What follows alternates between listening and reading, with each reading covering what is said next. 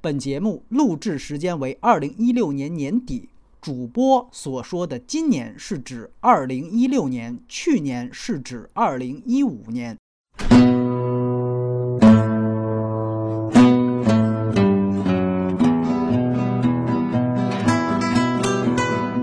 欢迎收听反派马后炮。大家好，我是波米。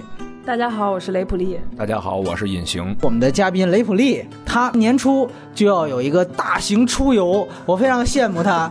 他就要去宝莱坞的故乡印度去大大闹天竺一下，哎，大闹天竺一下。这个呢，也算是一个信息的交代。可能那么两三个月的节目，基本上我觉得就可能大家听不到他的声音，有可能啊。但是我觉得没关系，希望他回来之后啊，首先你得 先回来，先先能回来啊，然后然后啊，咱们继续这个再续前缘，是吧？这个我觉得是挺好的一件事儿。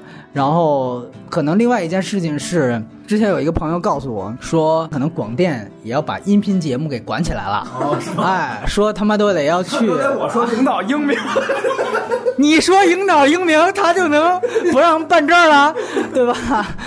所以现在目前什么情况还未可知，也也有可能就是雷普利大闹天竺顺利归来，完了我们这节目也就结业了啊。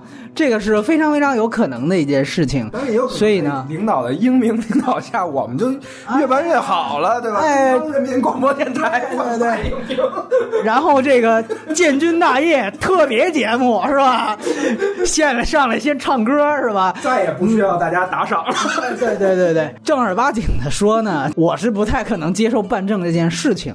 所以说，如果真的落实到每家每户头上的话。那可能是存在这样的一个可能的，啊，那到时候我们看是不是把它微信化。如果微信化做不了的话，就这样了。我觉得，当然这只是一个疯传，啊，中国永远的很多东西传了半年。你看，也有人说二零一七年进口片随便放，这不扯淡的吗？下个礼拜就二零一七年的，你看哪部随便放了？所以这种东西，我觉得，呃，是不是真的都未可知。但反正有这么一个风声。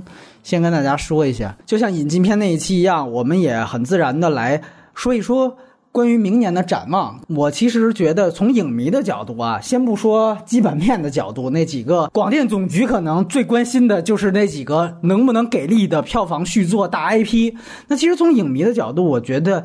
我们可以期待明年的是，比如说徐浩峰的新作，应该是《刀背藏身》，对吧？然后他跟这个新晋的影后春夏的一个合作，呃，能不能延续之前像柳白猿也好，师傅也好，给大家的惊喜感，甚至更多？因为之前的这些片子都不是一个问题都没有的。那一个是这个片子，另外一个是在今年斩获大奖的两个片子，一个是八月，八月这个片子呢是斩获了最佳剧情片奖，它其实也是。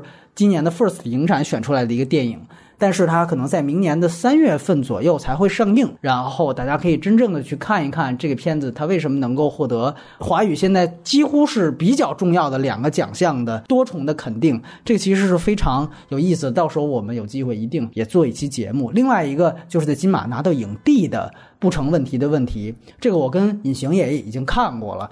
呃，是《颐和园》的编剧梅峰导演的第一次的处女作。这个片子它是改编自老舍的小说，其实也是在用黑白啊，用的怎么样，也是一个到时候我们值得讨论的问题。但是范伟的表演，包括那个人物，包括他与老舍的关系，都是非常非常可以让你去值得关注这个片子的一个很大的原因。然后还有另外一位上过我们节目的马凯的作品《中邪》，那这也是一个明年会上映的一个国产恐怖片。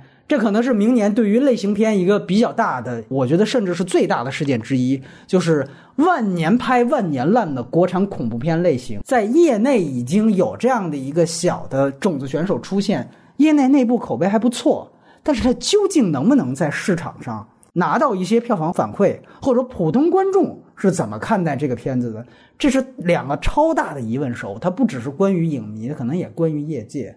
包括马凯导演也作为一个年轻导演，像你提到的九零后的导演，他接下来要怎么去做他的片子？我觉得这些其实都很有意思去观察。所以明年关于这些惊喜片，当然我可能还落了一些台湾、香港或者其他的大导演的作品，不知道。啊，像陈凯歌的片子明年能不能出来，《猫妖记》啊等等。但是我觉得从影迷的角度来讲，我们也不会期待那个片子，是吧？虽然有染谷，但是跟我也没什么关系啊。当然，陆阳导演的《绣春刀二》明年也会上映，《绣春刀一》我记得我在评二零一四年的五家的时候，我也把它放到了一个挺高的位置。呃，现在想想，可能它是不是那么高是一个疑问。但是我觉得二出来，而且是宁浩监制，据说这个片子的本子，我跟陆阳聊过，他重写了好几次。就是宁浩觉得你作为一个续集，大家都知道你续集是特别特别水的，特别容易水。尤其你第一部如果还凑合的话，然后就说你这个就属于那样的，所以就完全让他推倒重来。他磨了好几遍，最后他终于找到一个非常棒的点子，然后把那个片子呈现出来。所以。从这个过程听上去，好像还是一部勉强值得期待的电影，所以这个是我觉得从影迷的角度。当然了，从这个像明年的大片的角度，呃，要不然隐形你也来谈一谈这个明年的几部爆款，从这个春节档啊、暑期档。十一档、五一档、八一档，明年还有啊，八一杠都快出来了，是吧？来来谈 谈一谈，你究竟期待哪个档？来来来啊！不是，这让我谈，就这这难题就交给我。关键是因为是这样啊，首先他明年上的这几个片子，我之前其实也没怎么关注过，对吧？就去年还在从事电影行业，今年歇了，就是发现市场跟我一块歇了，你知道吗？那你看，反正明年。刚才咱们捋了一下明年几个比较重要的片子，你像春节档什么西游的那个伏魔片，伏魔篇，完了欢乐喜剧人的大电影，十二道锋味的大电影，还有大闹天竺和功夫瑜伽，是明年春节档前后这个之间就反正比较受关注的影片 啊，对，就是就是反正救世之作吧，所谓的对。但是你基本上听这片名吧，反正你也就明白有两个那个。有有两个大电影，有一个肯定还要事件营销一下，是吧？大闹天竺。对，还有一功夫瑜伽自己已经认了是吃老本的，那个对对啊，西游降魔是估计是明年的那个票房啊，百花奖影帝，可能明年的对预测吧，反正啊，就就就你一看这这几部片子，反正大家也就知道，反正在家多吃饺子，多睡觉吧，基本上是，就是还是刚才说的那个，他明年的这个大片的这个格局还是会延续。去年、今年的这种方式的，就是它不会那么快的转向的。就是如果有变化的，可能在今年年底，对，就是不知道哪家公司会做出一些让我们耳目一新的大片来，那都属于那真的属于行业内比较聪明的了。那属于在今年就已经看明白趋势，就已经在调整完了，明年能上的也就估计是这个了。完了，其他的呢？你像《绣春刀》，我觉得《绣春刀》当时我看的时候也觉得它不错，但是它不是那种能够成为救世之作的。那种当量的水平，就是它后座再好。如果是能超越前部，或者说是能翻番，这都比较难。但是当然，因为《绣春刀》当时上的时候也赶上了一个排片的问题，所以很多人其实不是走进影院看的，就是他可能还是有一定潜在基础。这个是那什么？再有一个就是说，可能明年就是八一杠那问题啊，九五式八一杠，就是这。今年是什么九五式？对对，战狼嘛，战狼九五式嘛，对。战狼二。对对，老一点的就是建军大业啊，对对对，反正。我觉得这肯定是就是对标今年的这个湄公河的这么一片子，就所以咱们可以检验一下，到底观众会不会有成长呢？就是说 看一看明年，明年这个这个情势啊，因为我《战狼一》我到现在也没看过，就是好像你说《战狼一》其实在。影片的点上还还是可以的，对吧？嗯。但是建军大业，反正对对 对，你可以把你刚才这论断再聊聊。对，建军大业大家很熟悉，是由这个香港著名导演刘伟强来指导，他的最大的代表作就是他妈《古惑仔》了，《无间道》是他跟人合拍的。呃，《古惑仔》我觉得就是在这件事情上没有比一个。让古惑仔导演来指导建军大业更对的事儿了，你知道吧？就是我觉得，如果他真的能拍出古惑仔的味道，我跟你说，这部电影也许明年的这个时候，明年今日我们聊十佳的时候，可能就有他呢。当然，这个想想也是不可能的事情。但是我觉得，呃，反正这个组合你会觉得非常清奇。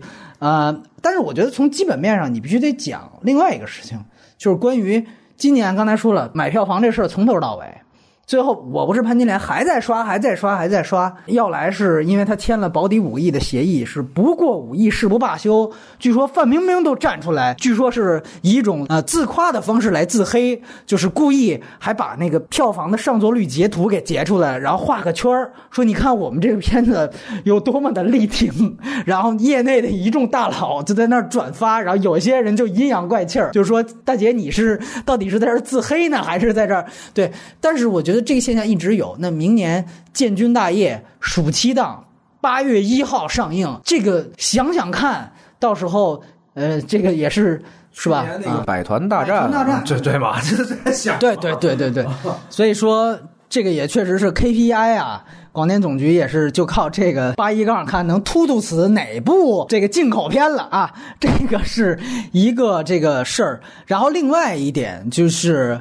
呃，我个人觉得在暑期档可能还有早就定档的《悟空传》。哎呀，我这一提这个西游题材，我真的是现在满脑门子官司。但是你个郭子健，我个人觉得他确实在，据说《西游降魔》都是他拍的，周星驰最后是个监制身份，署个名儿好卖钱。不知道真的假的，但是如果是真的话，你觉得他拍悟空应该还有他自己的想法。那问题就是他上一部羽毛球的那个特别次，烂到爆炸，所以说你真的也没有办法再期待说，而且悟空正着歪着大画着严肃不着各种角度都拍完了，你还能拍出什么新意？还有动画的，我还忘说了，所以这个我觉得是挺让人好奇的一件事情。来，雷普利来谈谈，他可能更纯粹。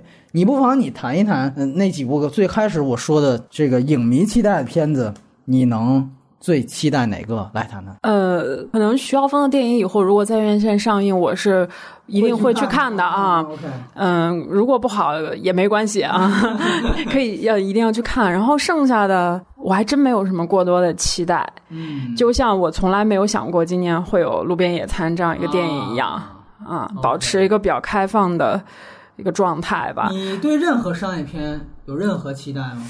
没有，就是商业片这个事情是这样，就它可能是我就是茶余饭后茶余饭后的这种。如果我一开始就抱着是商业片或者是类型电影的期待，我可能就会看它值不值回票价了吧。嗯嗯，然后《绣春刀》哎呀，也是很尴尬，很尴尬，感觉明年好像。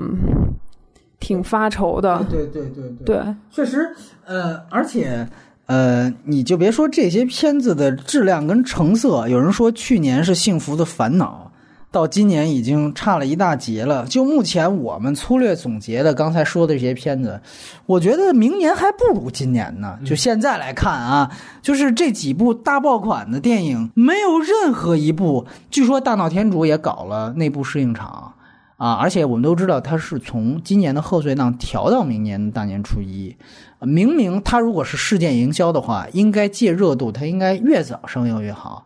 但就是说，据说也是因为这个片子内部适应之后啊，已经传出了这个惊人的这个。因为我觉得，就是经常去媒体场，或者说原来从事电影媒体，应该知道这样一个潜规则吧，算是这样的一个事情，就是不给提前看片的电影，往往都是不怎么样的电影。这个唯一一个反例可能是呃美人鱼啊，当然美人鱼也有很多人认为很糟糕，但是我觉得它不能算烂片。但是这唯一一个反例，那是因为它是周星驰，那是因为它是那样一个事情。但剩下的所有片子到《摆渡人》之前上映，没有任何一个看片怎么样，一出来烂到爆炸了，对吧？就是这样的一个特点。啊，所以我觉得另外一个话题，其实就是你觉得明年的票房会不会比今年还低？我们刚才说了一个数据，是今年勉强达到了跟去年一样的程度，高那么一点点。但是另外一个非常非常重要的一个数据是什么呢？是十二个月里面，今年有七个月的单月票房。是下跌的，所以这个我觉得是非常非常关键的一个数据。也就是说，超过一半的月份都下跌。我们之所以还能跟去年勉强打平，是因为春节档那是比去年高出那么多的一个程度，有了这么一个大爆款，三十多亿，全球都是单地区第一的一个东西。然后另外两部还过了十亿。那么在这样的一个前提下，它几乎是一个档期。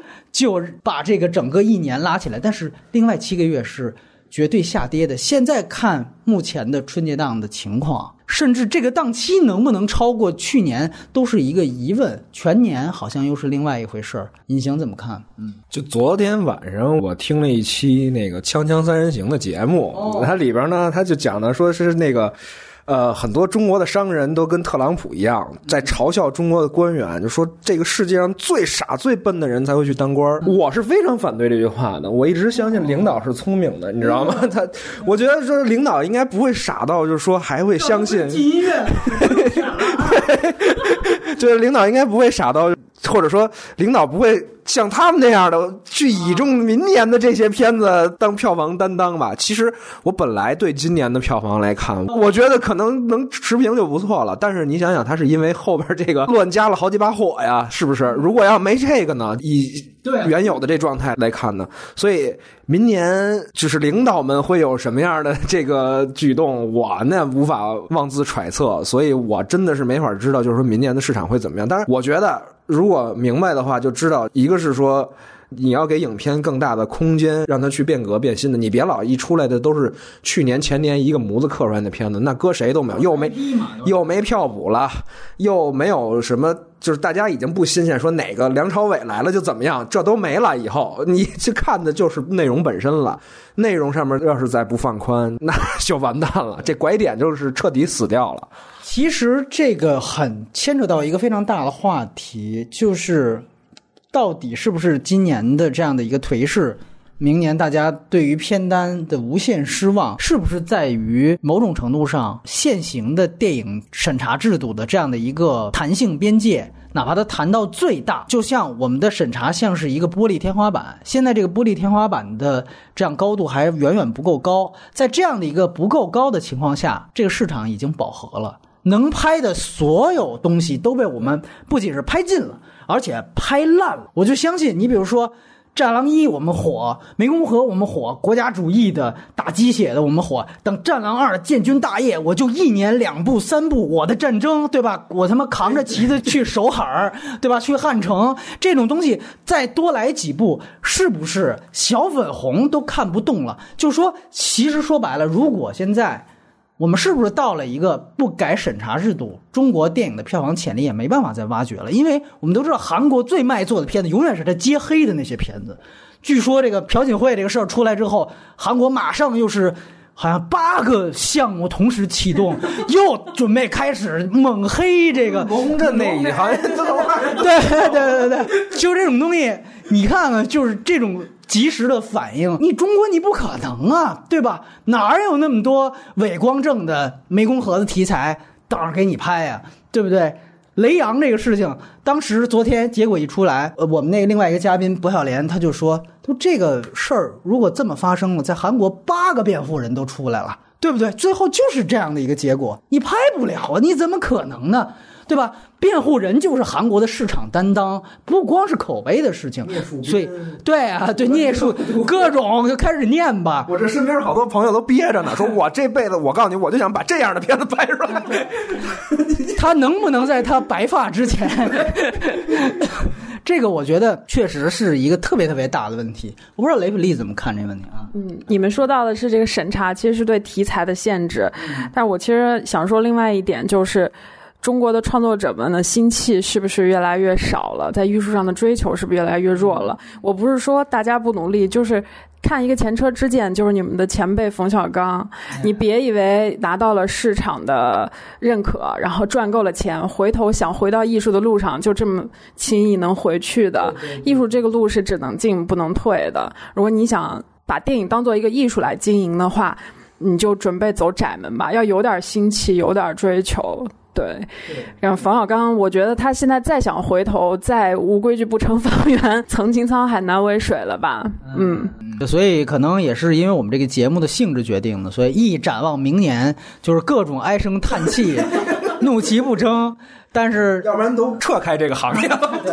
但是我觉得呢，呃，日子还是要一天一天的过，对吧？这个李雪莲的这个上访路还是要一步一步的走。啊，这个雷洋的事情也会一个接一个的发生，所以说呢，我们也只能静候。但是我觉得很好的一点，比如说这个我不是潘金莲，呃，因为你们提到了很多的，主要是隐形也肯定了很多东西。因为那期我记得说的也很激烈，我当时雷阳的时候我就说了一句话，我在微博上我就说，其实这就是为什么我觉得。本质上，我不是潘金莲，还是一个粉饰太平的电影，我也没办法把它选进这个十佳。虽然你会发现他在艺术的美学上，他想做到很多，比如说我就是要一定跟秋菊打官司那类第五代的东西不一样，这个他真的做到了，真的做到了。但是本质上，从内容上来讲。就是我说，你看雷阳的事件，这个最后的结果说明了一切。那在这样的一个情况下，你再去看，就我不是潘金莲，他的批判是可能在说行政体制的低效，或者说那期郑和提到的是一种罢免系统、升职系统的随意、随机，是这些问题，形式主义。但是我就说，就像你面对一个他杀过人、强过奸、纵过火、搞过恐怖袭击、也卖过盗版的这样的一个嫌犯的时候。前面的所有罪名你不提，你就抓着他卖盗版这个事儿使劲说，你就是他，你证明他怎么卖了盗版，然后你就这事儿挖苦讽刺各种，这本身就是粉饰，这就是最高级的粉饰，它很高级。那你说他卖盗版了，是不是犯法？是犯法了。那我挖苦他行不行？行，挺好的，挺棒的。但这是很高级的东西。所以我觉得这个其实是我不能接受那个片子的一个很重要的原因。对，我说两句，正好也是解读一下这个刚才审查的这个事儿哈。就是说，艺术者当然可以有他的表达，但是他无论是偏通俗的还是偏自我的，我觉得都可以。但是这里边牵扯到的是一什么？正好也是潘金莲的这个，我当时觉得很嗨。你记着我，我借给你一本《教魂》，我不知道你可能还没看完。我当时突然间就看到，就是李雪莲，她突然就说：“说你怎么就死死了呢？”